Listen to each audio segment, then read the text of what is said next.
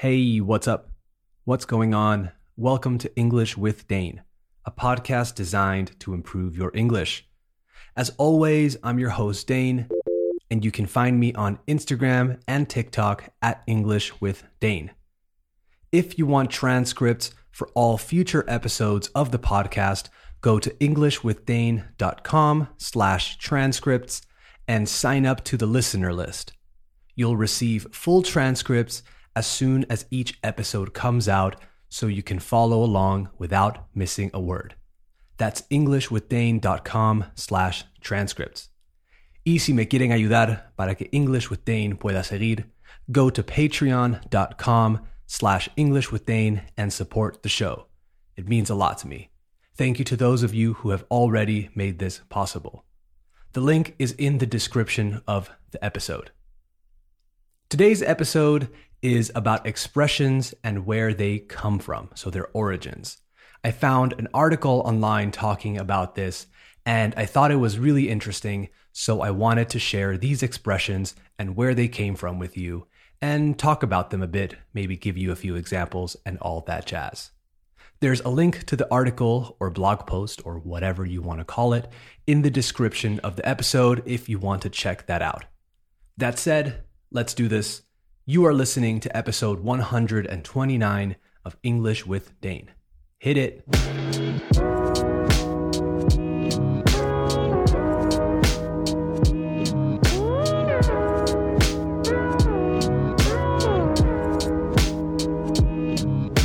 Okay, we have officially started the show, so let's get into these expressions and their origins. Like I said in the intro, I came across, me encontré, this article about several of these expressions and just wanted to share them. So, in other words, I didn't do my own research and I'm just trusting this article. I just thought it was important to say that. So, let's jump in. To bite the bullet. I put up a video on TikTok and Instagram about this, so maybe you already know this first one. To bite the bullet means to accept something difficult or unpleasant, desagradable. Apparently, this comes from more than a century ago when doctors in time of war ran out of anesthetic, se les acababa la anestesia, and they would ask patients to bite down on a bullet, literalmente morder una bala, to distract them from the pain of a procedure. So, not fun.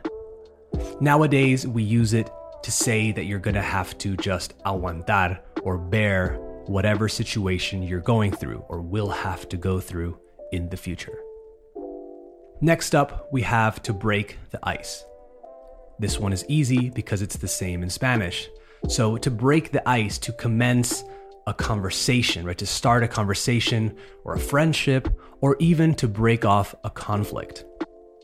This expression comes from the times where ships, barcos, were the only way to trade. Ships would get stuck, atascados, in the ice, and the receiving country would help them by sending small ships to help them out of that situation. They would break the ice and clear the way. This gesture would show the good relationship and understanding between the two trading countries, and that's why we use it today. Remember, to break is an irregular verb, so it's break, broke, broken. I break the ice every day. I broke the ice yesterday, and lately I have broken the ice. This next one is crazy because it's an expression I use from time to time but I would have never in a million years thought it came from this. The expression is to butter someone up. Sí, como, como suena. Like enmantequillar alguien. Don't think that verb exists in Spanish, but that's pretty much the literal translation. Cubrir a alguien con mantequilla, to butter someone up. To butter someone up means to flatter someone, to give them compliments and speak well of them, to seek favor para quedar bien o conseguir que te hagan un favor, or something like that. To charm someone with praise, con halagos. Listen to where this comes from. It says that this was a customary religious act in ancient India, where people would throw butter at statues of their gods to seek favor and forgiveness. Again, they would throw butter, lanzar o arrojar o tirar mantequilla, at statues of their gods in order to seek favor or forgiveness. That's crazy. Well, I don't mean crazy, I just mean odd or strange. I had never heard of that. So to butter someone up. Ojo, it's a phrasal verb that you have to separate. Example, they were buttering him up because they wanted him to invite them to the party. Next up is a really interesting one. To go the whole nine yards, las nueve yardas enteras. I'm assuming it's an American expression because it includes yards as the unit of measurement, which very few countries around the world use.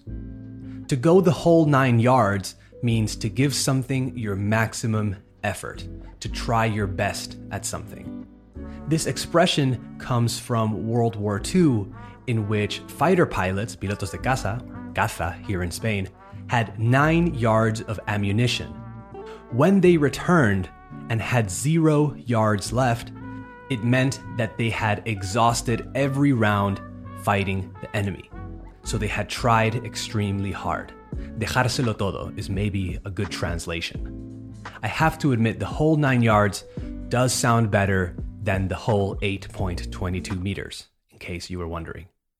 A quick example if you want that job, you have to be prepared to go the whole nine yards because you'll have a lot of competition. Okay, I have one more before I go. Rub the wrong way. If someone or something rubs you the wrong way, it means that they bother you, that they or it annoys you.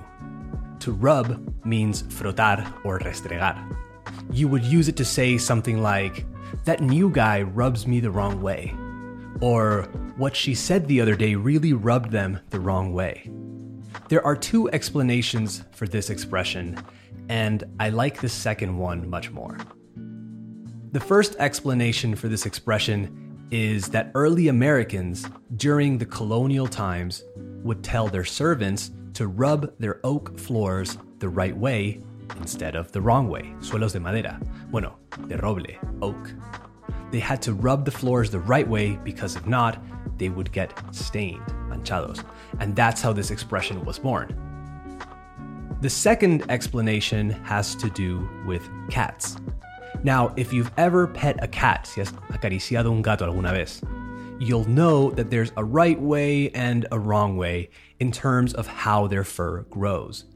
If you pet a cat from tail to head, they don't like it at all, para nada. In fact, it really bothers them, it annoys them. And well, that's the second explanation. You can see why it would be the case. I honestly prefer the second one. It's maybe less rich in terms of history, but it involves petting cats, so I prefer it. Rub is a regular verb, by the way. Rub, rubbed, rubbed. No mystery there. All right, that's it for today's episode of English with Dane. I hope you liked it and I hope you learned something. Follow English with Dane on Spotify, Apple Podcasts, Google Podcasts, or wherever you listen. And if you can, give it a five star rating and leave a review. More importantly, share it with someone. Share it with a friend who wants to improve their English. Share it with a coworker, a family member, your neighbor, your student, or whoever you think would enjoy it. If everyone shares it with one person, that would mean the world to me.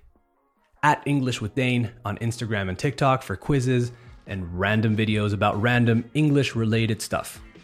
All right, thanks again for listening, and we'll talk soon. Bye bye. Oh, and sign up for free transcripts at EnglishWithDane.com. All right, later.